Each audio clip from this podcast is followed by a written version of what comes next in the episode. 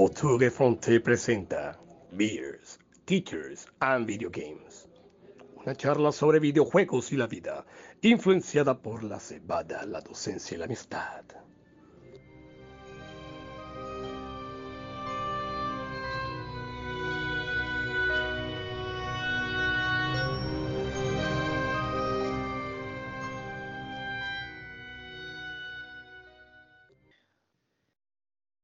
Buenos días, muy buenas tardes, muy buenas noches. Sean todos bienvenidos a este programa Voture Fonte presenta Teachers, Beers and Video Games.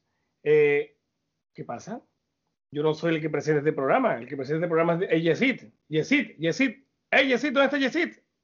Aquí estoy eh, desde Barranquilla, Colombia, pues me vine a visitarlos eh, con un tiquete pagado por el buitre, me sorprendió, eh, llegó a mi correo y pues aquí estoy en Barranquilla a altas horas de la, de la noche. Eh, bueno, me alegra que, que puedas eh, reemplazarme cuando, para cuando no esté.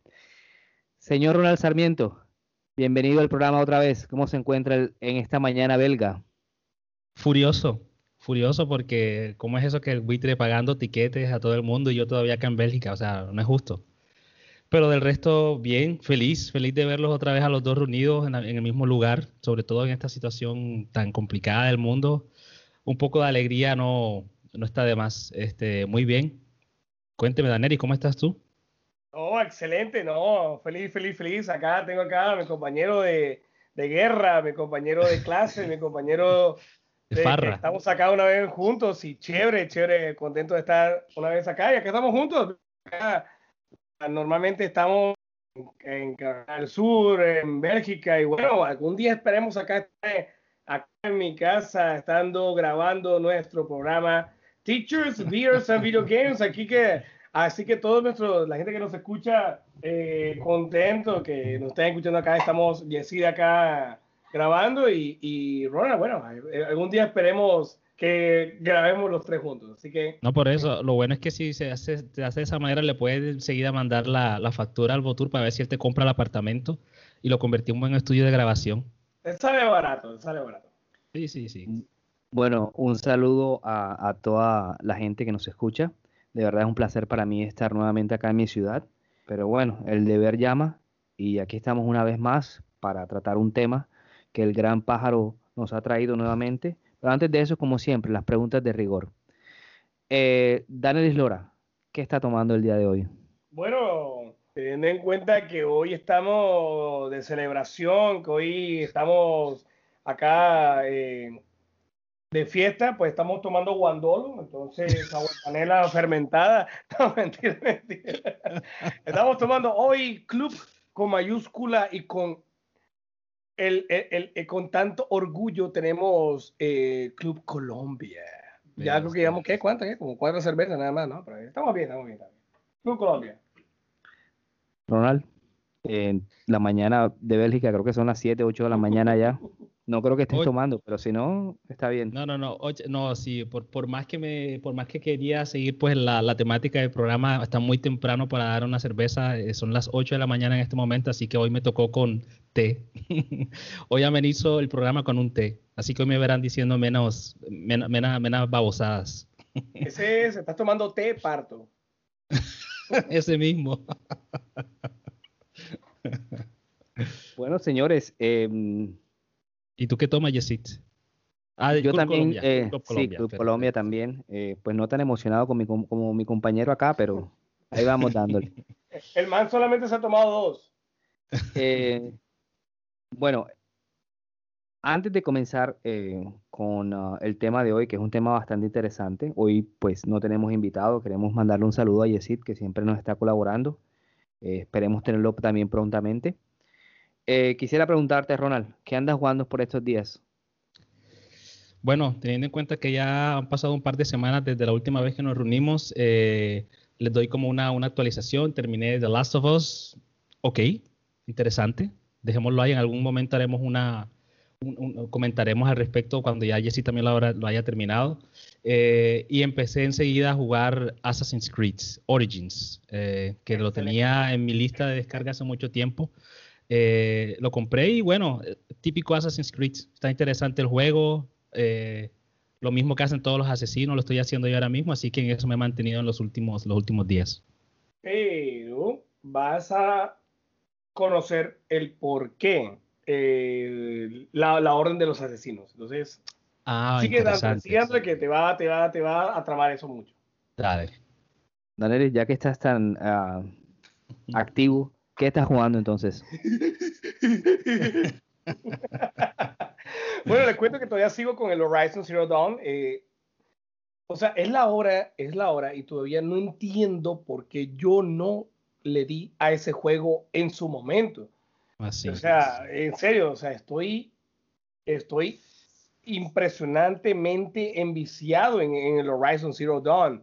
O sea, llevo ya cuarenta y pico de horas y, todo el mapa ya lo tengo listo. Estoy buscando las fogatas, estoy buscando los largos, estoy buscando todos los, mapas impresionantes. El juego muy, muy, muy bueno.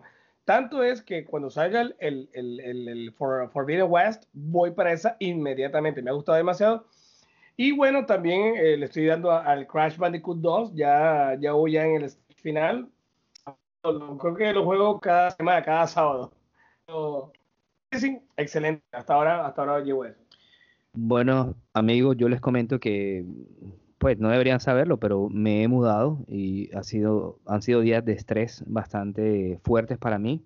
Bueno, con el viaje acá a Colombia y la verdad les tengo que decir que no he jugado nada, no he tocado un control em, en varios días. Pero bueno, eh, he estado pendiente de, del E3 y ahorita lo, lo, lo, lo haremos y por ahí probando eh, en una PC que tengo eh, de Medium solamente, pero a ver cómo, cómo funciona.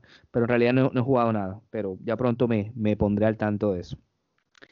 Bueno, señores, el gran buitre hoy en su fax, eh, ya saben que él manda fax, nos quiere o nos invita a reflexionar sobre el futuro de los videojuegos.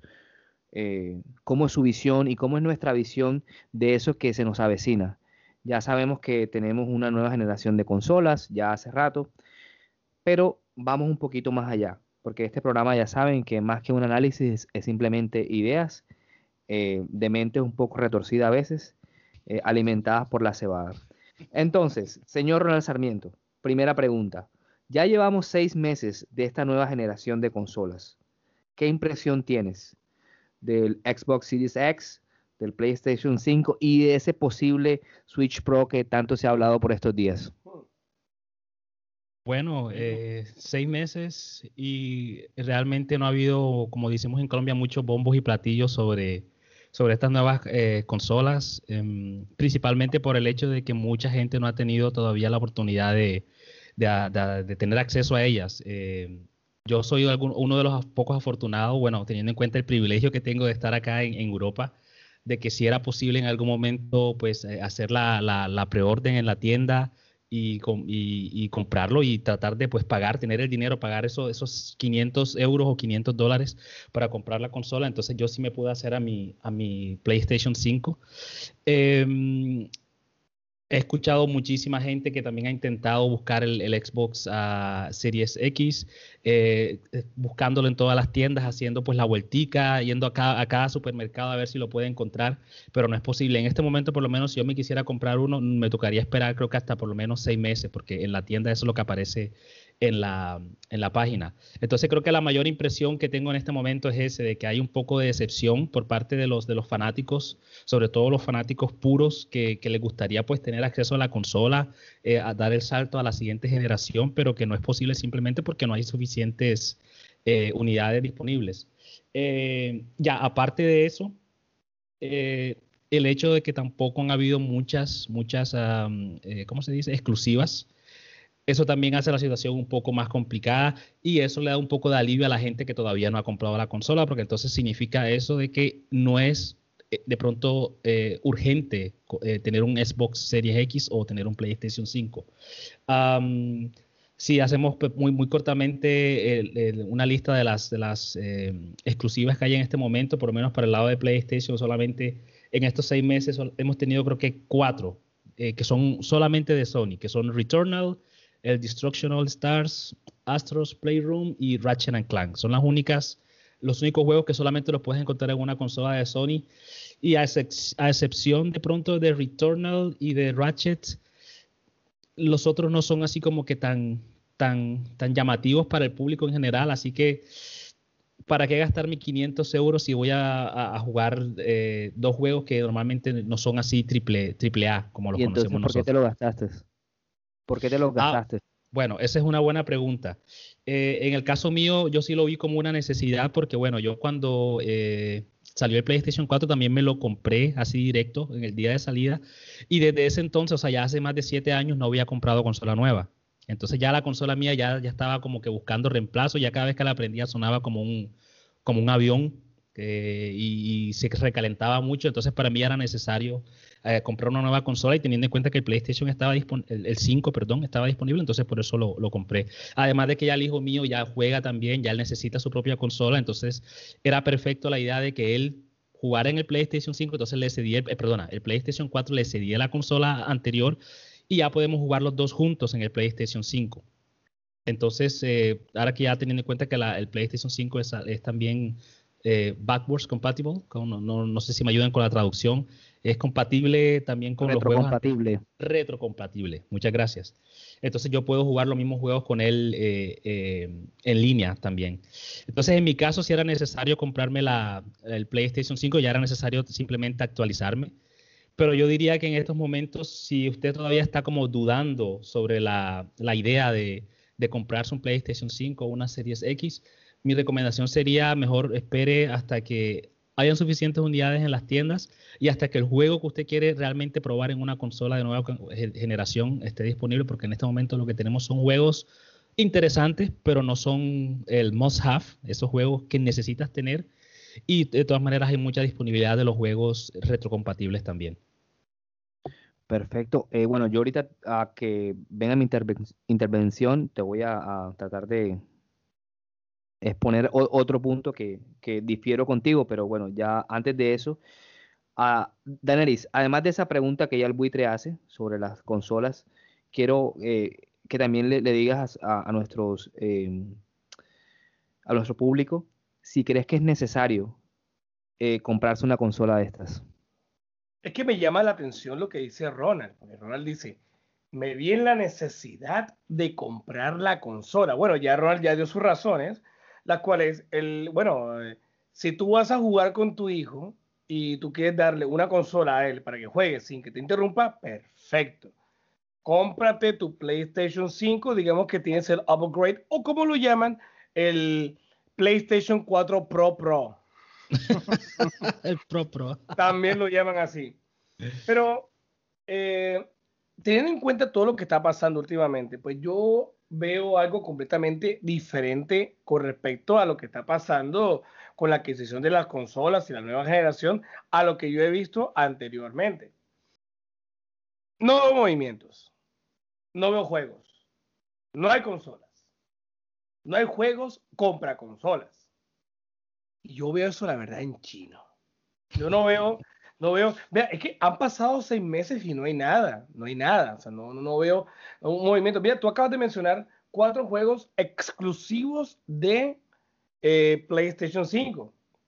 Ahora, dicen que es culpa del coronavirus. Ok, sí, puede ser, ¿por qué no? Pero entonces, ¿por qué sacaron las consolas nuevas y por qué no esperar? De pronto está la, la, esa, esa, guerra de que yo saco primero, tú saco primero, siempre está eso. Yo considero que esto lo que sucede es cuestión de no mostrar tanta debilidad. Como que mi, mi, mi compañía es más, más fuerte que la tuya y la mía es más débil. Entonces, eh, no, no quiere mostrar tanta debilidad. Y yo pienso que las compañías se adelantaron un poquito más en eso. porque qué esperar? Bueno, de pronto no pensaba que había una, una, una, una vacuna para el coronavirus. Pero bueno. yo creo que, perdona que te interrumpa, ah, ¿por qué no esperar? ¿Por qué no esperar? Y bueno, no me están viendo, yo acá estoy haciendo el símbolo, el símbolo colombiano del dinero. ¿Por qué no esperar? Esa es la razón principal.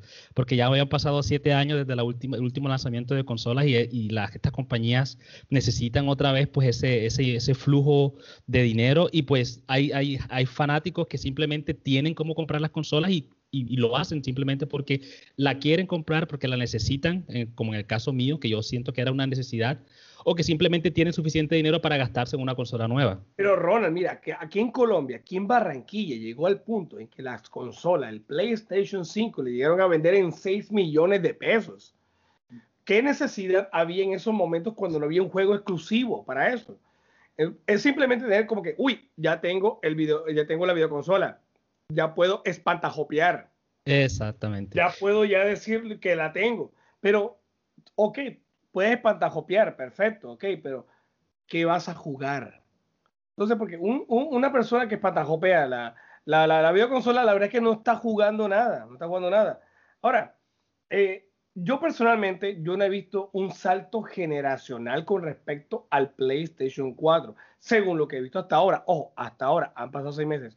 Yo personalmente no he visto un salto generacional, un salto generacional del cual vivimos con, por ejemplo, con el Nintendo 64, de Super Nintendo al, al Nintendo 64, o con el GameCube en esa época, o cuando estuvimos en el PlayStation 1 al PlayStation 2, eso fue un cambio impresionantemente gráficos, impresionantemente buenos.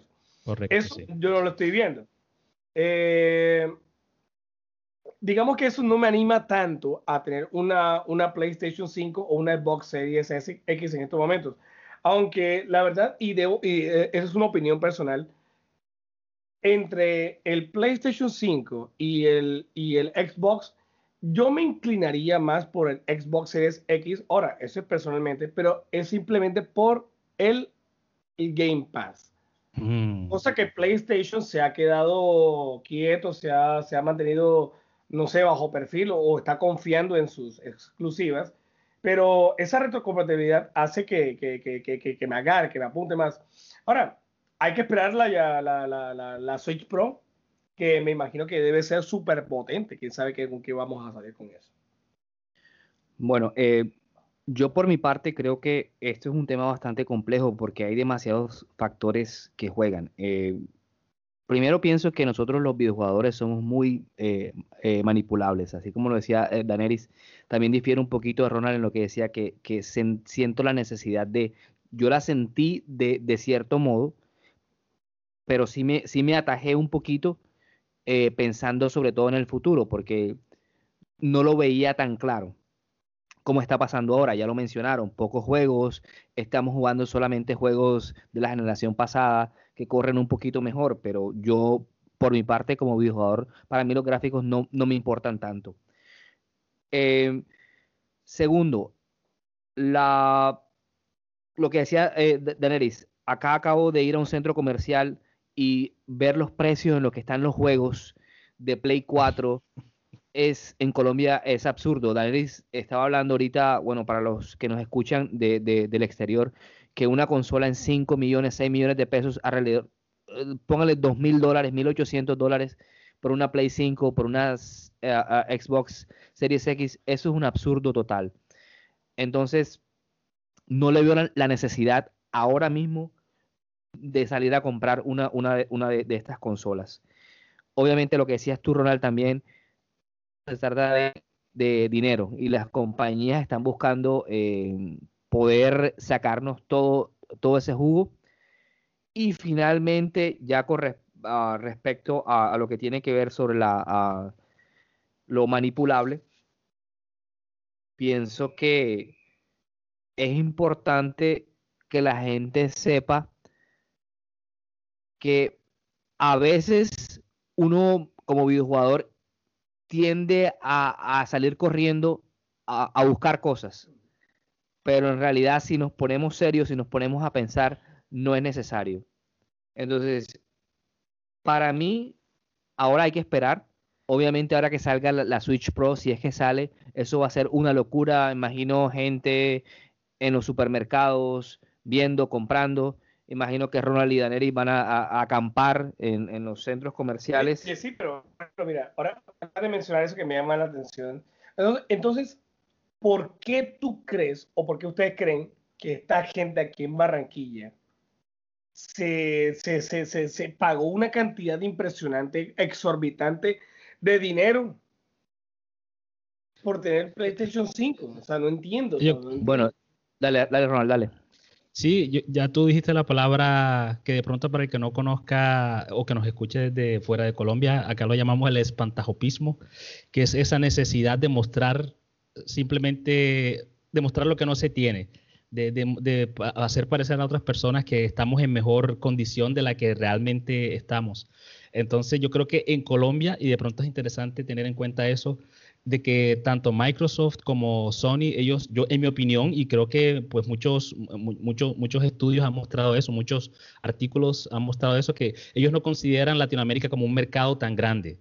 Entonces yo creo que ellos se concentran principalmente en el mercado de Estados Unidos y en el mercado de, Europa, que es donde la gente tiene ese poder de adquisición. Entonces allá donde ellos realmente están buscando ese dinero, allá donde ellos saben que no importa eh, en qué momento del año saquen la consola, cuánto tiempo haya pasado, cuál sea el valor. Hay gente que va a gastar el dinero porque tienen ese, ese ingreso, ¿cómo se dice? Ingreso, eh, eh, ¿cómo se dice? La palabra es como disposable, así como es, un ingreso que pueden gastar sin, sin, sin, medir las consecuencias, como decía Diomedes, sin medir distancia. Entonces, ese es el mercado que ellos buscan. Esos son los clientes los clientes que ellos, que ellos eh, están buscando todo el tiempo para, bueno, tienen el dinero, no saben qué gastárselo, vamos a dar una nueva consola simplemente para que ese dinero nos venga a nuestros bolsillos.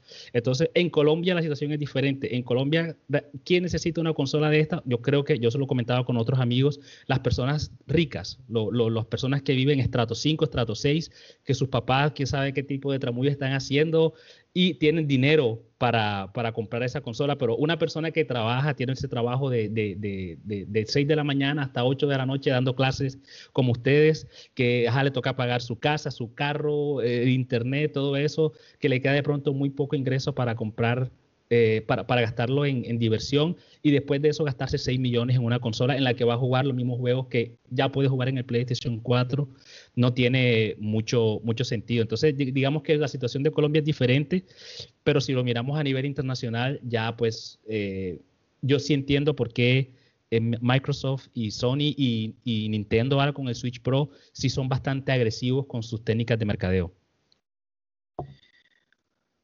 entiendo esa parte, porque bueno, también vivo en los Estados Unidos y, y debo decir que no me he comprado la consola simplemente porque no la he encontrado. Pero me ha parecido bien no encontrarla porque no me he gastado ese dinero ahora innecesariamente. Correcto. Entonces, para la gente que de pronto está en búsqueda de esa Play 5 o de esa Xbox Series X, yo sí le diría que ahora mismo, si nos están escuchando, esperen, esperen. Todavía creo que el Play 4 y el Xbox One tienen mucho que dar.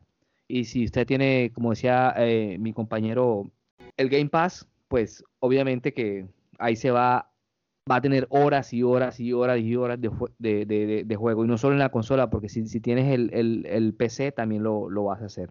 Bueno, gente, eh, creo que nos hemos llevado bastante tiempo acá en esta primera pregunta. De pronto recibimos un regaño del buitre, pero acá seguimos adelante. La segunda pregunta para el día de hoy también es un poquito densa. La vamos a subdividir en ciertos aspectos y el buitre nos pregunta, ¿cómo ven el futuro de los videojuegos a nivel de, comencemos hardware, de esa parte física? Daniel Lora, ¿cómo ves ese futuro del hardware? Bueno, vamos inicialmente, ya había mencionado algo parecido sobre eso. Hablemos de hardware. Entonces, lo que nos están escuchando, recuerden que hardware es todo lo que se encuentra dentro de una consola de videojuegos. Las empresas deben tener en cuenta o deben tener un sistema actualizado y moderadamente potente. Cada consola prácticamente es un computador. No por nada, serie X parece una torre exclusiva, exclusivamente para, para, para el gaming. A pesar de todo, y todo eso, por ejemplo, tomando la, como ejemplo Nintendo, no se arriesga a una potencia total. Como dije anteriormente, no se arriesgó con un Nintendo 64 en esa época o un GameCube, que eran más, eran potencia en lo, en lo absurdo.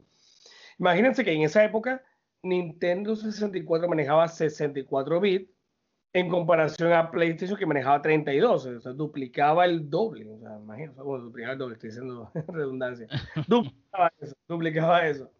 Eh, pero, entonces, eh, bueno, se, después de eso se, se, enfocó en la innovación y en la creatividad, llegando en su clima a Nintendo Switch. Así que en, en, en hardware, en hardware eh, digamos que está apuntando más a un PC gaming, diría yo. No sé qué tanto vendría en el futuro. No sé qué tanto disco duro puede, manejar, no sé qué tanta tarjeta de video puede manejar, pero entre más pasa el tiempo, una consola está mucho más parecida a un PC gaming. Entonces, mi pregunta es, o, o digamos que yo, yo apunto a que, ajá, ¿para qué adquirir una consola si yo puedo tener un PC gaming? Porque de pronto están los emuladores, están los, eh, los servicios de, Steam, por ejemplo, está Epic Games, está pues todo eso que yo puedo simplemente jugar o puedo darme el lujo de, de jugar un juego de, la, de consolas eh, pasadas, generaciones pasadas, acá en un PC. Entonces, en cuestión de hardware, yo creo que yo inclinaría un poquito más sobre eso. Ronald. Eh, bueno, interesante pregunta. No sé si han estado escuchando, bueno, exacto, estamos en la semana del E3 eh, y hay muchísima, muchísima información nueva sobre, bueno, los juegos que, van a, que vamos a ver en los próximos meses. Hay una, hubo una noticia esta semana que me, me sorprendió bastante y se refiere a Microsoft. Microsoft, al parecer, todavía no han confirmado, ellos tienen su conferencia, hoy es, hoy es domingo, más tarde en el día, en el día creo. Eh, tienen una... Ah, mañana, perdón. Este, no, hoy. Este, ¿cómo es que se llama?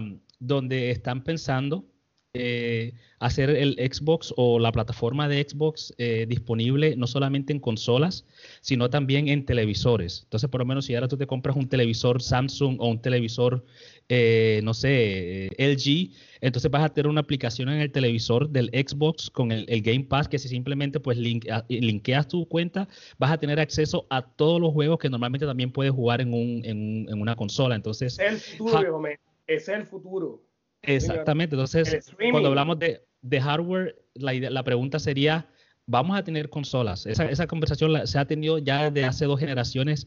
Va a haber una próxima consola. Yo creo que la vamos a ver, pero mientras vamos, vamos avanzando los años y mientras la tecnología va mejorando también, creo que en algún momento la consola va a ser completamente redundante y la gente va a tener simplemente acceso a los juegos desde cualquier eh, dispositivo, como lo hace Jesse, que decía que jugaba el juego desde su, desde su propio teléfono. Entonces, creo que si hablamos de hardware.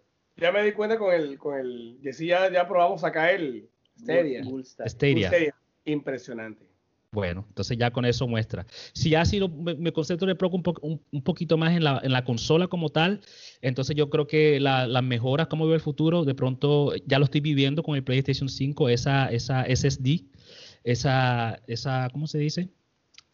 Eh, colabórenme por favor, la SSD es como un dispositivo de, de memoria, creo.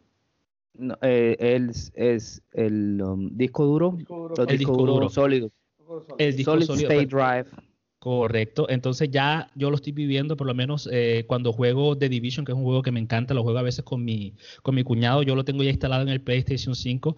Y bueno, desde que jugábamos antes en el PlayStation 4, siempre los, los tiempos de espera eran los mismos. Ahora cuando jugamos en el PlayStation 5, yo estoy jugando con él y yo le estoy diciendo, ajá, eh, Pablo, ¿por qué no te mueves? Me dice, no, todavía mi consola está cargando. Entonces ya se siente la diferencia incluso de 30, 40 segundos en, los tiempos de carga eh, en diferentes juegos. Y Division es un juego bastante grande que pesa mucho, que demora bastante para cargar. Entonces yo creo que eso va a ser todavía esa, esa transición entre la, lo que está jugando y lo que del momento que sales de la cutscene, de esa escena cinemática, al momento en que ya puedes jugar, se va a cortar muchísimo más, mientras esas SSD eh, nos presenten muchas más eh, posibilidades.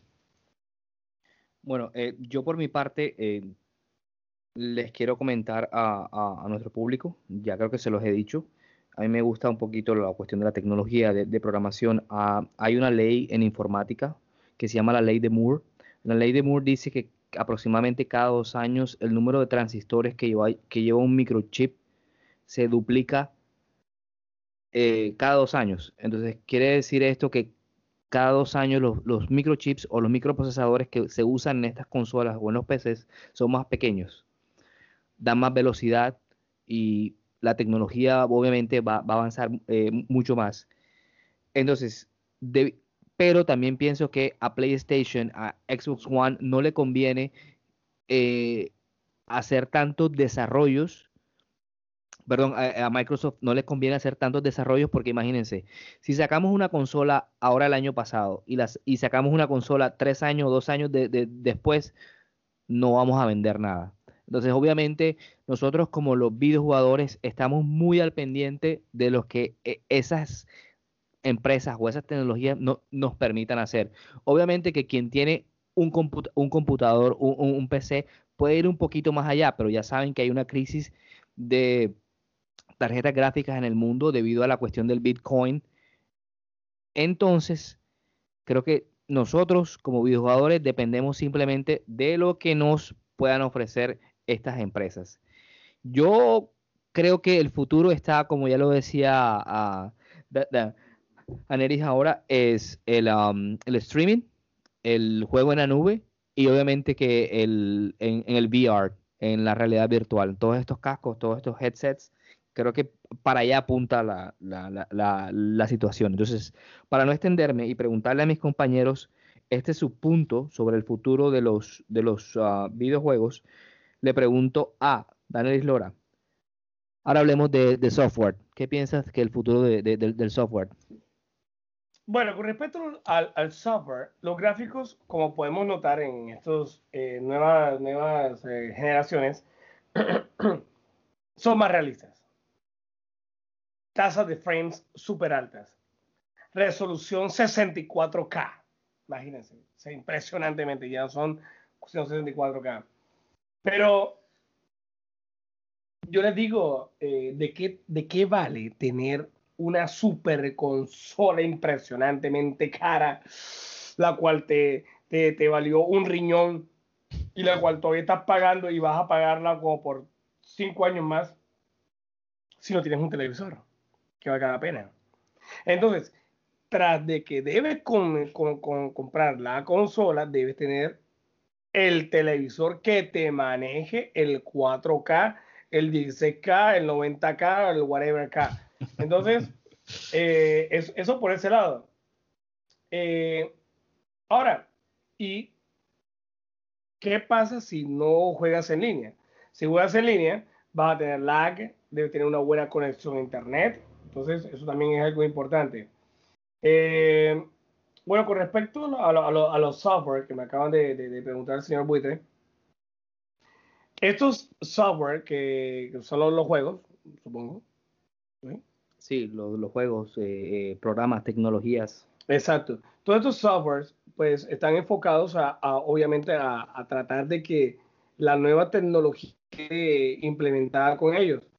Pero eh, estos softwares, estos, estos, estos videojuegos, estos juegos sí estarán listos para, para que todos puedan un problema. Eh, yo por mi parte pienso que el futuro del software tiene que ver mucho con lo que es la inteligencia artificial. La inteligencia artificial es un campo eh, dentro de la informática que está cada, día cogiendo eh, más campo porque no sé si han escuchado de em, que hay muchos videojuegos que usan una tecnología eh,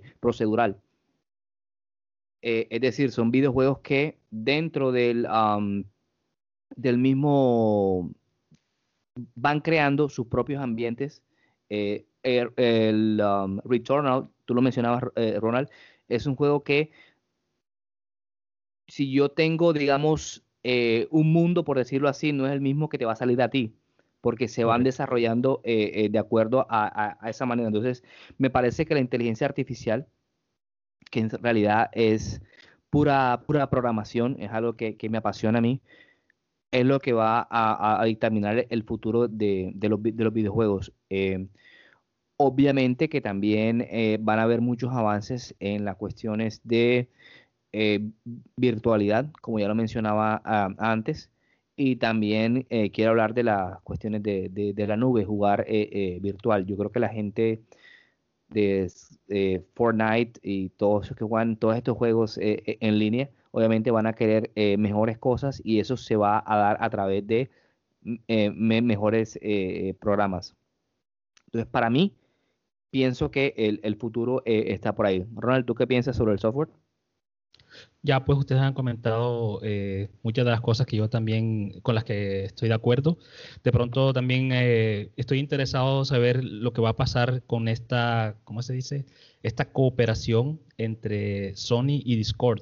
Para los que no conocen, Discord es una plataforma de comunicación. Eh, usualmente dentro de los videojuegos donde pues la gente puede comunicarse a través de video, a través de audio mientras están jugando sus juegos y tiene mucha, una cantidad de, ventajas. Entonces Sony hace poco firmó un contrato con, Discord y la, creo que la idea va a ser que puedan eh, pues incluir Discord dentro del sistema operativo del PlayStation 5.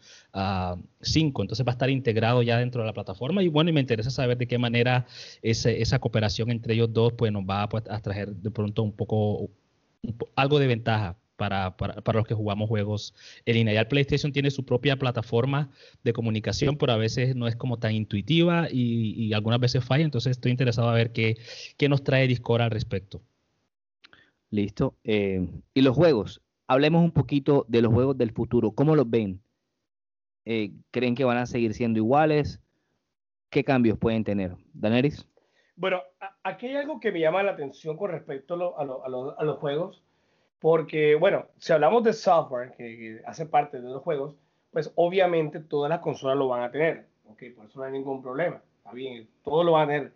Pero lo que me llama la atención es algo que ha ocurrido en esta, en esta generación de videojuegos y eh, de consolas, perdón. Y es que eh, hay juegos tanto físicos como digitales. Y llama la atención de que los juegos digitales son los más apetecidos porque son fáciles de, obtener. Solamente tú vas, compras fuera, lo descargas y fuera, eso es todo. Lo guardas en el disco duro, lo borras y lo vuelves a grabar. Listo, eso es todo. Pero, ojo, las compañías te están vendiendo los juegos digitales al mismo precio de como te vendieran un precio, un, juego eh, físico. Ahora, ¿qué pasa? Las compañías se están ahorrando una cantidad de dinero en, producción, en distribución, eh, en una cantidad de cosas, los cuales ahí, papayita, yo pienso que aquí hay, sí, o sea, hay, hay algo que debería tener un poquito más de concordancia con, las, con esta empresa, porque si yo, si yo estoy vendiendo algo que no es, no es eh, a precio lo que debe ser, pues debería bajarle si un juego que vale 60 dólares, por ejemplo, nuevo, físico, DVD, Blu-ray, whatever, 60 dólares, oye, si es digital, yo debería de bajarle por lo menos 10 dólares, por lo menos. Pero entonces, eso es lo que yo he visto en esta generación. Entonces, obviamente pasaba en la, en la anterior, sí, es verdad, se, puede, se podía conseguir, pero ahora es mucho más común que en tu biblioteca tengas una cantidad de videojuegos que sean digitales. Entonces, ¿qué pasará en esta nueva? ¿Qué pasará en esta nueva? ¿Comprarás físicos? ¿Comprarás digitales? Ahí está la cuestión, ahí está la cuestión, porque igual los dos te van a clavar, prepárate. yo, te doy, la respuesta enseguida, Neri. Físico digital, yo normalmente soy, desde que comencé a jugar pues eh, con el PlayStation 3, he sido una persona que ha comprado siempre juegos físicos. Me gusta pues tener mis cajitas aquí a la muestra, me gusta tener mi colección de juegos, me parece interesante, me parece bonito, le da, le da color a mi, a mi sala. Em, pero ahora que ya estamos nuevamente en este salto que di con el PlayStation 5, que ya pues normalmente, como te digo, mi hijo ya tiene siete años, ya le gusta jugando, bastante conmigo y, nos va bien, o sea, nos llevamos bien jugando.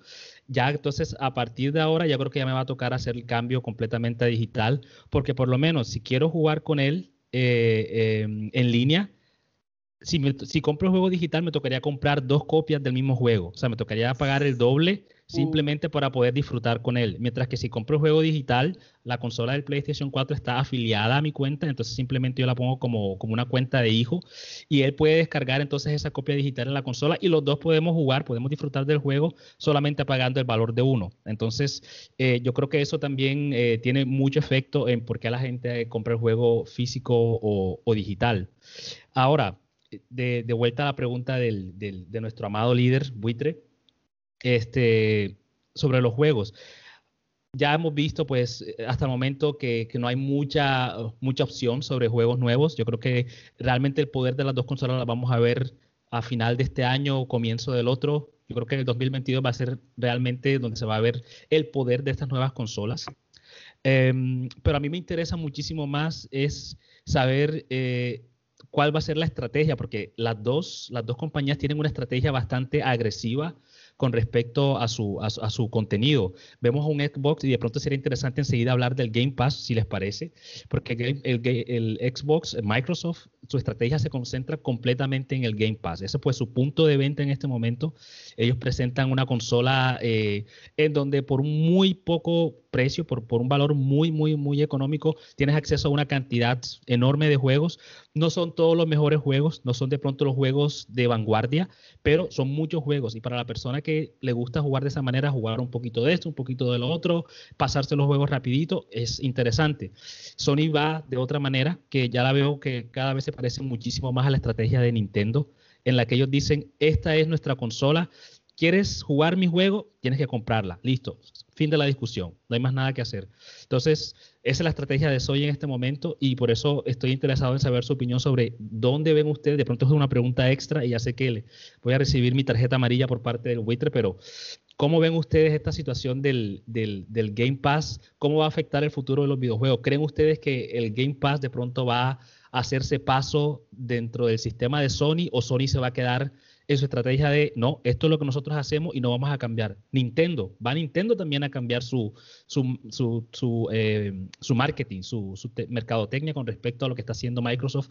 O en algún momento ven ustedes que el Game Pass simplemente va, no va a ser sostenible y va a dejar de funcionar porque no hay dinero suficiente para, para costear toda esta cantidad de juegos. El Game Pass, haciendo un símil, es simplemente un Netflix y es una sub suscripción. De, ahorita hablaba con, con Nariz eso que le mostraba cómo la gente en Estados Unidos tiene el HBO Max, tiene el Hulu, el Disney Plus. Entonces, todo son suscripciones, todo eso, como ya mencionaba en un programa anterior, es meter tarjetas de crédito. Y el Game Pass va a ser, o es el modelo perfecto ahora mismo de cómo atraer a, a tanta gente, sobre todo al jugador casual. Porque es que esta compañía, nosotros yo no soy uh, hardcore gamer, no sé si Aneri o, Ronald lo, sean, pero yo no lo soy. pero sin embargo, compro juegos, estoy jugando 10 horas a la semana, pero ese jugador casual que se sienta un sábado, un, domingo, a ese es que estas compañías quieren, eh, eh, quieren eh, atraer. Entonces, creo que el Game Pass es el modelo perfecto porque se ajusta a las necesidades de, de lo que somos ahora como sociedad sobre todo esta, bueno, yo me considero nueva generación, porque, entre, otras, entre otras cosas, ya yo no veo televisión, en, el sentido común de la palabra. Yo veo Netflix, yo veo Hulu, pero no, no me pongo el canal como antes o esos televisores de antes que teníamos que eh, eh rotar. Exactamente. Entonces, para mí es importante. Entonces, diciendo ya esto, quisiera hacer mi intervención sobre los eh, qué considero yo que es el futuro de los, de los juegos como tal y voy a expresar mi deseo de lo que quiero que sean, porque estamos hablando del futuro y todo esto es hipotético. Yo quiero juegos que sean adaptables a la forma de jugar. Por ejemplo, yo, pues la gente que se pasa Demon Souls o Bloodborne como ustedes, que son eh, brillantes en eso, pues felicitaciones, está bien, hagámosle una fiesta, eh, lo que sea. En mi caso, yo no lo hago, pero para mí, y aunque me puedan eh, eh, vituperar y decir cosas acá en los comentarios de, pronto, yo quiero un um, Demon Souls o el próximo Elden Ring que se adapte a cómo juego yo, que se adapte a mi dificultad que si lo convierto en un reto, lo, lo puedo hacer. Yo, yo creo que sí, porque creo que no soy como tan manco eh, para no poder pasarlo, porque ya me he pasado juegos eh, de bastante eh, dificultad.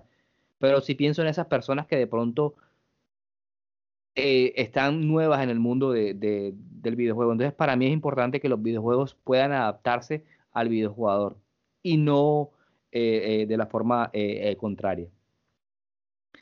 Bueno amigos, apenas llevamos dos preguntas. Creo que hoy el buitre, así como dijo Ronald, no creo que nos va a sacar amarilla, sino no sé qué color, porque no, nos vamos a, no, no queremos e, e, estancarnos.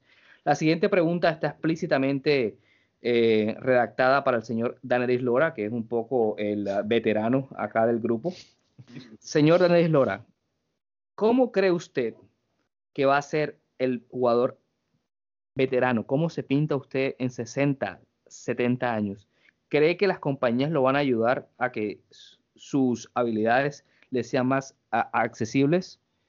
Bueno, fíjate que yo sí que voy a ser breve en, esta respuesta.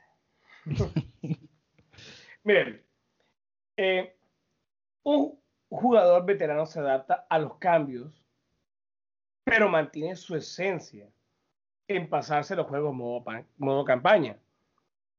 No somos tanto de juegos en línea, tanto de juegos online, somos de más de juego campaña, ¿ok? Ahora, esto ha cambiado tanto que los juegos más populares en estos momentos son exclusivamente online.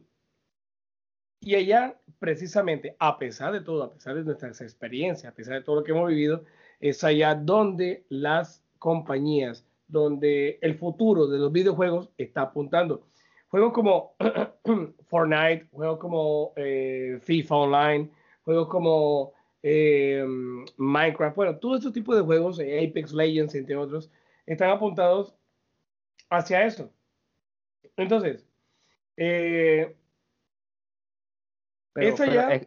perdona que, te interrumpa, pero, pero imagínate tú con, con 70 años eh, eh, con primeros vestigios de, Alzheimer, ¿tú crees que Microsoft o PlayStation te van a ofrecer em, herramientas para que puedas jugar como antes? No, no, no. Vean, todos saben muy bien que estos videojuegos de Minecraft, de Fortnite, miren, todos saben muy bien que Fortnite fue lo que inició Epic Games. Mira cuánto dinero adquirieron ellos para poder, formar su plataforma de compra y venta de, bueno, de venta de videojuegos. O sea, ¿cuánto dinero produjo Fortnite para eso? Ahora, ustedes disculpen acá la garganta que ya son ya las 4 de la mañana y ya estoy con la garganta. Pero, o sea, yo me pinto, yo me pinto, videojugador de 64 años antes de morirme yo me pinto jugando un juego modo campaña. Poquitos. Pero ¿qué pasa? Las, las, las, las compañías estarían apuntando más a la nostalgia. Todavía lo hacen. Ahora, ¿se pueden imaginar un Fortnite y van a decir los niños rata en esa época? Oh, mira, un clásico. oh, no, no, no, no, no, no. Un clásico, obviamente, un Mario, un Ninja Gaiden, un, un, un eh, Kid Icarus, entre otros para ti. Entre otros. Entre otros. Pero fíjate, decir que yo, yo iría más allá de eso. Yo iría más allá a, a hardware. Algo así como ustedes se vieron la película eh, Ready Player One. En esa película, la, la, la, persona tiene una como una como una especie de VR, un visor VR, en el cual eh, la persona camina y uno viejito ya de sesenta y pico de años va a decir, yeah, 70 años, yo porque en mi, en mi juventud yo no tuve una, una de esas, ahora yo no puedo ni caminar y ahora es lo que me estoy perdiendo. Entonces, lo que se está perdiendo esa persona en una eh, en un hardware futuro, futurista que viene. Yo me pinto, yo, yo pinto cosas buenas futuristas con respecto a los videojuegos. O sea, hay una cantidad de cosas, hay una cantidad de posibilidades que, se vienen. Y yo le tengo mucha fe a eso. Y les cuento una cosa, yo les voy adelantando. yo voy a seguir participando en los videojuegos cuando tenga sesenta y pico de años. No me importa lo que digan, yo voy a seguir jugando videojuegos y estaré jugando ahí con mi control y dele a, lo que venga. Así que estoy muy contento con lo que venga. Así tal cual. Bueno, eh, ya sabemos que Anel no va a ser un viejo verde de los videojuegos. Ronald, eh, ¿tú qué piensas? ¿Cómo, cómo te imaginas a, esa edad? Eh, muy parecido. Yo, bueno, eh, digamos que en, términos generales yo creo que va a pasar lo que dice Daneris. Eh, la, tecnología cuando ya yo tenga 60 y algo de años va a estar tan adelantada que la realidad virtual va a estar en otro estado completamente diferente, va a haber más posibilidades de, de recorrer entornos eh, y, y, vivirlos como si estuviésemos ahí. Entonces, para nosotros que no vamos a tener tanta movilidad, de pronto en esa época que ya nuestras rodillas no, no nos van a dar tanto, eh, que la, la, artrosis no, nos va a estar atacando, entonces ya creo que eso nos, nos, ofrece la oportunidad de todas maneras de disfrutar de los videojuegos desde el confort de nuestra casa. Eh, otra cosa que quería decir era que pues yo creo que aquí es donde realmente esos estudios indie eh, tienen como una, nos pueden ofrecer a nosotros algo más interesante porque si vemos la estrategia que tiene ahora mismo Microsoft, bueno, especialmente Sony, digamos, vamos por Sony, ellos se están concentrando en este momento en esos juegos cinemáticos, esas experiencias donde pues el héroe, la historia, la película, y yo creo que eso se va a mantener por mucho tiempo porque eso vende. A mí me interesa ese tipo de juegos.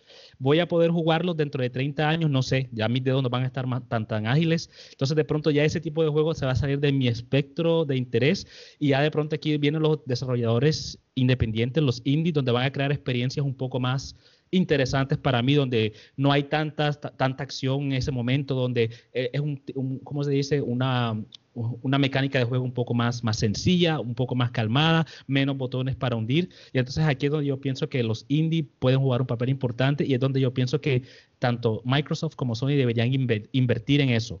Sony hemos visto que está yendo en la dirección completamente contraria, dándole todo su dinero a Naughty Dog, y tratando de sacar a los indie de taquito, pero yo creo que debería ser lo contrario, específicamente si nos concentramos en estos jugadores ancianos, venerables, vejestorios que vamos a tener dentro de, dentro de 30 años. Entonces creo que, eh, lo dije anteriormente, el, el, VR nos va a ofrecer muchísimas opciones, pero de todas maneras deberíamos tener también la posibilidad de tener experiencias normales y creo que los indies pueden jugar un papel importante en eso. Yo le pido a las compañías que no se olviden de nosotros. Y cuando hablo de nosotros, hablo de un, digamos, un rango de edad. Ahora mismo tengo 36, 37. No me acuerdo. Em, pero dentro de ese rango de 45, de pronto 50, de esos que comenzaron de pronto un poquito antes que nosotros, que no se olviden de nosotros porque nosotros fuimos es, o hemos sido esa base fundamental que ha cimentado lo que son ellos eh, hoy en día. Obviamente van a venir generaciones, eh, chicos que me están jugando como decía, a mí no me gusta eh, llamarlos así, que juegan todo este tipo de, de, juegos en línea. Niño rata.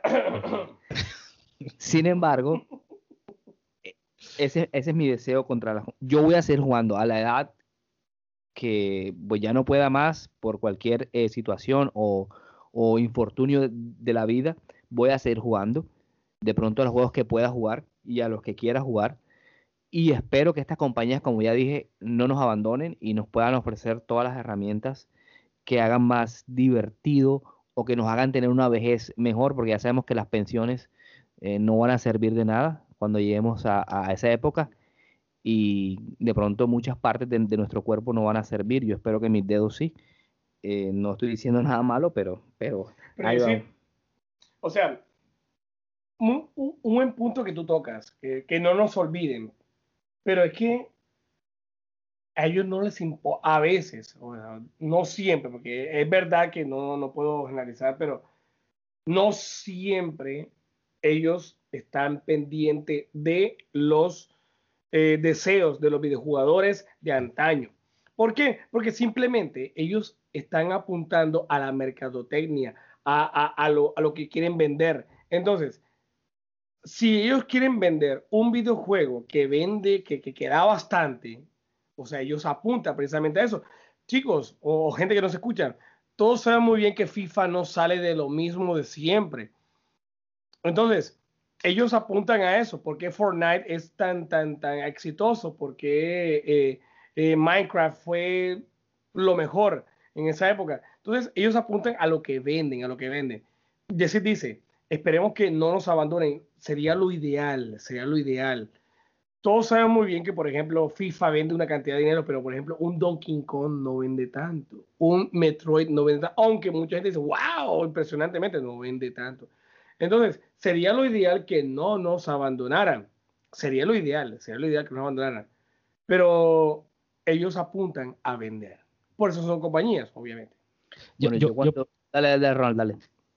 Eh, no, pues también, o sea, me, me, me, gusta mucho esa frase, no nos olviden, y ya creo que voy a empezar a utilizarla así, ya estamos en esa época, en esa, esa etapa de transición. Entonces me parece interesante tener eso en cuenta, no nos olviden. Yo espero por lo menos cuando tenga 74 años, poder salir a la calle sin camisa, eh, con un bate y comenzar a dar macanazos a, diestra y a siniestra, eh, dar puñaladas de aquí a allá dentro del mundo de GTA 9. Obviamente, de Grand Theft Auto 9. Eso espero que todavía sea posible para nosotros. Yo creo que no va a ser tan, tan fácil nuevamente porque son, eh, se va a adaptar, va a estar, el GTA 9 va a estar adaptado a la generación de ese momento, a lo que la gente en ese momento quiere. Así que no creo que sea tan fácil, pero espero que nos den la oportunidad de poder disfrutar de este tipo de experiencias en esos, en esa, a esa edad. Sí, yo, yo cuando digo que no nos abandonen, especialmente eh, en las herramientas tecnológicas, en hardware y software, eh, que nos permitan una experiencia más amena dentro de los videojuegos para, para esa edad. Todavía nos falta un poquito, pero ahí nos vamos. Ronald y Danelis, eh, le voy a pedir perdón al buitre y a ustedes dos, pero me va a salir un poquito otra vez del guion, y porque me parece pertinente ahora en este tema tan interesante que hemos estado debatiendo. Les pregunto, ¿van a desaparecer las consolas? ¿Sí o no? Danelis. No jodas, sí. Con el dolor de mi alma. no nos podemos, no podemos quedar atrás. Todo está así. Vean, está pasando, está pasando y es así el cine va a desaparecer. El cine poco a poco. No la experiencia, gradualmente va a desaparecer. Todas las películas están pasando en los televisores, en nuestros computadores. Así tal cual va a pasar con las consolas. Eso no va a pasar de un momento a otro. Eso es gradualmente. Las consolas, lo siento mucho, va a pasar. El futuro es el streaming. Lo que es el, el que no le va muy bien, pero eso va a pasar, ese es el futuro. Y también el xCloud, eso va a desaparecer. Si existe un streaming, que por cierto, oye, sí, de este, eh, Ronald, Netflix está apuntando precisamente a eso, a que más adelante ellos tengan la posibilidad de brindar a sus usuarios ese streaming en videojuegos. Es un plan futuro, ni tan futuro le pongo yo, yo le pongo como unos dos años y ya, listo estaremos jugando eh, cualquier tipo, ejemplo, un Red Dead Redemption 2 en, en, en, en televisores sin ningún problema. Y ya, se acabó, al, al estilo Google. Y se acabó, fuera. Entonces, eso va a acabar. Téngalo por seguro. Ronald. Sí, yo lo comentaba hace, hace un par de minutos con esa noticia que escuché sobre Microsoft y la idea de poner pues sus juegos en, televisores. Ya yo estoy esperando, ya el televisor mío también, al igual que mi PlayStation 4, tiene muchísimo tiempo. Eh, yo simplemente estoy esperando que, que den la noticia rapidito para ver si me hago entonces un buen televisor con la mejor tecnología de, de video, pero donde también de pronto pueda jugar eh, esos juegos de Game Pass, porque eso realmente yo no, yo no tengo tanto tiempo. Yo entiendo la relevancia del Game Pass porque es un, un, valor tan, tan interesante para los jugadores, pero el problema es que el tiempo, yo no tengo tanto tiempo para dedicarle a tantos juegos. Pero si no, por lo menos no me tocaría gastarme 300 euros o 300 dólares en una consola solamente para acceder al Game Pass y tampoco tengo un computador que me corra esos juegos, entonces si ya está incluido dentro de mi televisor, ¿por qué no? Entonces estoy completamente de acuerdo en que eso va a cambiar, que vamos a tener que salir del, espacio de las consolas en algún momento. Eh, esperemos que, que, que, el PlayStation 5 no sea la última, esperemos de pronto tener una, una, generación más, pero yo creo que ya cuando, a la época que ya mi hijo Rafael tenga mi edad, yo creo que ya vamos a tener un espacio completamente libre de consolas. Oye, Ronald, los putrefactos de, de, de, de 40 para arriba. ¿Qué tiempo tenemos? No tenemos un carajo de tiempo, así que no hay tiempo para nada. Sí. Bueno, ya podemos ver que Ronald tiene una cartera bastante amplia, una billetera que le permite comprar PlayStation. No, mentira, eh, ya sabemos, insisto, en estos países eh, eh, en que hemos estado viviendo, sabemos que el poder adquisitivo es bastante grande y eso nos permite, digamos, tener diferentes y mejores opciones que las que tenemos acá en Latinoamérica. Por mi parte, también pienso que las consolas se van a transformar en otra cosa Obviamente el hardware nunca va a dejar de ser, porque es que si no hay hardware no hay videojuegos, si no hay hardware no hay televisores, si no hay hardware no tiene usted su celular. Entonces, exactamente, simplemente se van, a, se van a transformar. Y obviamente que estas compañías, como ya lo decía antes, esperando que no nos olviden, simplemente se van a adaptar al mercado, a lo que el mercado eh, les pida pero nosotros como videojugadores nos resistimos mucho a que estas videoconsolas o las consolas, perdón, eh, desaparezcan, porque como decía Ronald anteriormente, somos muy, queremos acumular cosas, queremos sentirlo físico, queremos tocarlo. Yo por mi parte eh, tengo casi 52 juegos en Google uh, que me han dado, otros que he comprado, y simplemente estoy pagando una licencia por esos juegos. Yo no los tengo, sin embargo yo los disfruto ya me he dejado un poquito de eso de que tengo que tenerlos en una caja porque si no, no lo siento mío. Imagino que si pasa algo, pues eh, Google hará algo y si no, pues los he jugado, los que he jugado y, me, he sentido bien. Es como ir al cine. Eh, tú vas al cine, pagas, pagas una boleta o, un ticket y simplemente te la película no es tuya, simplemente tuviste la experiencia de, de, de vértela. Por lo menos así pienso yo sobre los videojuegos. Por eso no he comprado jamás nunca una edición coleccionable, espero algún día hacerlo. Simplemente es una forma de, pensar. Pero mi conclusión es que simplemente evolucionan como todas las cosas de la vida, sobre todo en las partes eh, tecnológicas. Gente, ya estamos llegando casi al final, pero antes de, concluir este programa, quisiera preguntarle aquí a mis compañeros, a mis, a mis amigos, el futuro del videojuego en Latinoamérica. ¿Qué piensan de eso? Daneris. Una vez más voy a ser muy breve con respecto a eso. En Latinoamérica, la cultura videojueguil ha mejorado exponencialmente. Cuando antes los videojugadores nos trataban como unos nerds, unos viciosos, unos sin oficios. Y es verdad. Y ahora se considera una persona cool de conocimientos tecnológicos. Los videojuegos siempre han estado allí y últimamente se han vuelto populares en, más personas. Así como las chicas que jugaban, ahora, antes no jugaban, ahora las chicas juegan. Ahora hay una cantidad de, ahora una cantidad de gente casuals que juegan en sus teléfonos. Antes no. Entonces, eh, también influye que los videojuegos de esa época pues obviamente eh, en esa época éramos niños y ahora ya somos más pudientes en poder adquirir cualquier tipo de entretenimiento audiovisual. Ahí me llama la atención de que México es uno de los países bastante, no sé, llamémosle como que se acerca mucho a las, a, a las videoconsolas, a los, a los videojuegos, y no lo ven mal, lo ven, de hecho, lo ven muy bien. Es una de las, de las, de las de las, ah, no sé cómo llamarlo, de las eh, formas en las cuales eh, los videojuegos se pueden expresar y pueden explayar, hablarse sobre ellos. Del resto de Latinoamérica sí lo hacen, pero no es algo que no dé, por ejemplo, de, de, de, comer, algo que tú puedas vivir de ello. En México, por ejemplo, ya tú lo puedes hacer sin ningún inconveniente, sin ningún problema.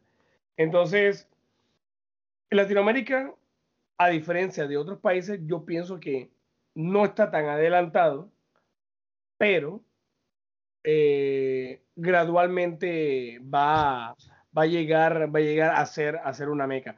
Va por un buen camino. Eso ténganlo por seguro. Eh, Ronald, tu opinión. Sí, em, de pronto dividirlo en dos, dos, partes diferentes. El videojugador de consola y el videojugador en general, donde se incluye también el videojugador de teléfono, de que juega juegos de, teléfono eh, celular. ¿ah? Eh, yo creo que la consola, como decía Daneris, eh, todavía no se ve tan, tan, tan avanzado. no todo el mundo tiene acceso a la consola y creo que nuevamente esas tecnologías de estilo, estilo Netflix, estilo Game Pass, van a jugar un papel importante para que el jugador en Latinoamérica tenga acceso de manera legal porque sabemos que todo el mundo en Latinoamérica juega, pero no de la manera que las compañías esperan. Entonces yo creo que con ese tipo de tecnología, ese tipo de avances, va a ser posible para los jugadores latinoamericanos que no tienen tanto dinero poder hacerse a, esos diferentes juegos que tanto les interesan. Pero eh, importante también saber entonces la, que la mayoría de los jugadores en Latinoamérica, y no, solo, no solamente somos los jóvenes, sino también los eh, cualquier persona, los, los adultos, los, los ancianos disculpa que te interrumpa. ¿eh? En Latinoamérica se piratea mucho videojuegos, pero a pesar de todo, la gente juega bastante. Sí, sí, claro. Y por eso te digo, sobre todo lo que tiene que ver en, ese campo de los teléfonos celulares, entonces creo que eh, eso va a seguir evolucionando. Todo el mundo tiene acceso al Free Fire, todo el mundo tiene acceso al Fortnite, al Call of Duty Mobile. Entonces yo creo que ya esa, esa, esa, esa manera de vivir ya está pues ya está presente en, los niños, en los adolescentes, incluso nuevamente en algunas personas ya de edad. Entonces yo creo que simplemente va a estar, eh, va a evolucionar. Vamos a tener mejores accesos en Latinoamérica al mundo de los videojuegos de lo que ya nosotros acá en Europa o en Estados Unidos ya tenemos. Para mí, rápidamente se trata de poder adquisitivo. Mientras nuestros países todavía estén económicamente y políticamente en subdesarrollo, creo que Latinoamérica va a seguir en lo mismo. Como decían, eres pirateando, pudiendo haber eh, o buscando las formas de jugar los juegos como sea, porque como videojugadores queremos hacerlo. Para mí es una cuestión social, política y económica que ojalá algún día eh, sepamos eh, votar por quienes nos dirigen y así ver qué puede pasar, porque ya Ronald lo sabe, yo lo sé también, que es vivir en países donde los gobiernos trabajan para el pueblo y no el pueblo para, para los gobiernos. Oye, que por eso que por eso es que los, por eso es que los, los, juegos de teléfono son tan populares porque usualmente son gratis o simplemente son muy económicos. Entonces, nadie, muchas personas no tienen los 500 o, o, los 7 millones de pesos para comprarse una consola eh, PlayStation 5, un Xbox o una, una, una, PC de gamer, pero entonces por eso es que eh, la gente juega tanto los juegos de celular. Ya todo el mundo tiene acceso a un teléfono celular, los juegos son gratis nuevamente, entonces no tienen que dedicarle algo extra para jugar. O comprar un videojuego que te valga 380 mil pesos, 280 mil pesos, perdón, en Colombia es una, una, una, una, cosa absurda. Creo que es el, prácticamente el, la tercera parte de un salario mínimo. Sí. Y bueno, ¿qué tal que el videojuego te demore solamente cinco horas? No, tú me mostraste, y eh, Daneris, tú me mandaste por, por nuestro grupo de, de, WhatsApp, me mandaste esa foto de Returnal, ese juego de PlayStation 5 que estaba a la venta en alguna tienda allá de Barranquilla y creo que el valor era 470 mil pesos. Además, por un juego que ni siquiera es un oh. juego AAA, con un juego que de pronto tú lo juegas por una hora y te das cuenta que no es lo tuyo y ya, ¿qué haces entonces ahora con esa inversión? Obviamente tú lo puedes vender, puedes buscar ese mercado de segunda mano, pero obviamente 450 mil pesos por un juego es, en, Colombia, en Barranquilla, pongámoslo más contexto, es, me parece una locura. Entonces, por eso es que los juegos de celulares y por eso creo que la, e, ese mundo latinoamericano se, se, va muchísimo más para el, para el mercado de la telefonía, uh, de los juegos de teléfono, porque es simplemente más asequible. ¿Sabes cómo diríamos acá? Su madre que compra, su madre que compra de retorno. Bueno, gente, le ofrecemos disculpas acá por nuestro compañero que está un poco emocionado. Eh, así como decías tú, ahorita yo mencionaba eh, la evolución y creo que los, celulares o los dispositivos móviles están para eso, eh, para fortalecer esa parte del videojuego porque son muy accesibles. bueno, gente, este ha sido un tema bastante acalorado el día de hoy, pero creo que ya es tiempo de eh, cortarlo acá porque el buitre nos, nos está ah, jalando las, las orejas. Y hablemos de las noticias, porque el, el, programa pasado no las dimos, esta vez no queremos irnos sin eso. Yo por mi parte eh, quiero comentarles que ya salió el nuevo trailer de Elden Ring. Eh, está listo para enero 22 del, del año que viene.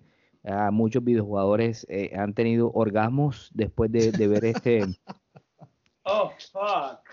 De, de, ver eh, este trailer. Oh, yeah. Yo lo creo que va a ser el juego de Front que voy a jugar. Pero eso lo, lo, lo, veremos el próximo año. Ronald, ¿qué noticia por ahí te ha causado sensación?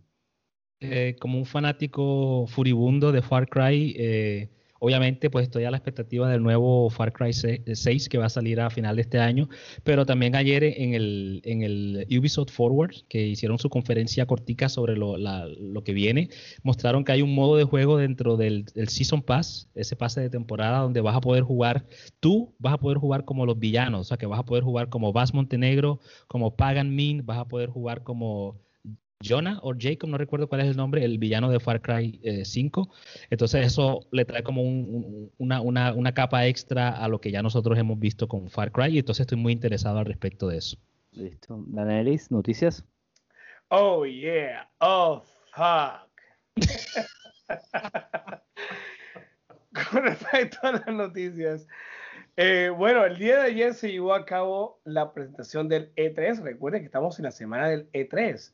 Estamos mañana, bueno, hoy fue la conferencia de, de, Ubisoft, la cual pues estuvo interesante, podría decirse, pues no hubo nada, nada que llamara la atención, pero eh, vamos a ver con la expectativa con lo que viene. Yo espero que para mañana, bueno, mañana domingo, eh, eh, esperemos lo que se viene con Microsoft. Vamos a ver con que Halo Infinite pueda pasar. Eh, y lo que viene después, eh, viene lo, la, las, la de Square Enix. Y esto es hoy. Esto es hoy. Esto es hoy. Esperemos que en el próximo programa yo pueda hablar sobre la conferencia de Nintendo. Tenemos dos años, dos años y medio esperando sobre lo de Breath of the Wild 2 y el 35 aniversario de Zelda. Vamos a ver, esperemos la próxima semana que viene o simplemente Onuma diga I'm sorry, no tenemos nada. Vamos a ver qué pasa. Bueno, gente, eh, creo que por el día de hoy eh, hemos llegado al final de este su programa Teachers, Beers and Video Games, liderados por el Gran Buitre. Por mi parte, hoy desde Barranquilla, desde la húmeda y calurosa Barranquilla, me despido. Jessy Rodríguez, señor Ronald Sarmiento. Eh, acá pues eh, da, darle las gracias al, al, gran buitre por, por encontrar eh, estos eh, hosts del programa tan, tan competentes. Ustedes no pueden ver esto, pero yo aquí tengo el video de la cámara y esto es cervezas van, cervezas vienen y estos son borrachines, eh, ¿cómo es que se dice? Competentes, o sea, funcionan bien, o sea, ustedes no saben, se han tomado ya cada uno como 10 cervezas y los ven aquí hablando con toda la, la normalidad sobre videojuegos y dando sus puntos, entonces, buen, buen trabajo, señor Buitre. Eh, nuevamente, un placer estar aquí con ustedes y nos vemos entonces la, la, o nos escuchamos la próxima semana. Señor Denis Lora, por no, favor, yo, serio. Yo estoy contento porque yo estoy contento porque tengo a, a, mi compañero acá, compañero de guerra de toda la vida, el señor Jessy Rodríguez acá conmigo, acá en mi casa. Qué bien. Bueno, mucho gusto. Espero que todos estén, hayan pasado un excelente, eh, hayan disfrutado de este programa. Así que nos, estamos, nos estaremos viendo la próxima semana en su programa Teachers, Beers and Video Games. So, bye bye.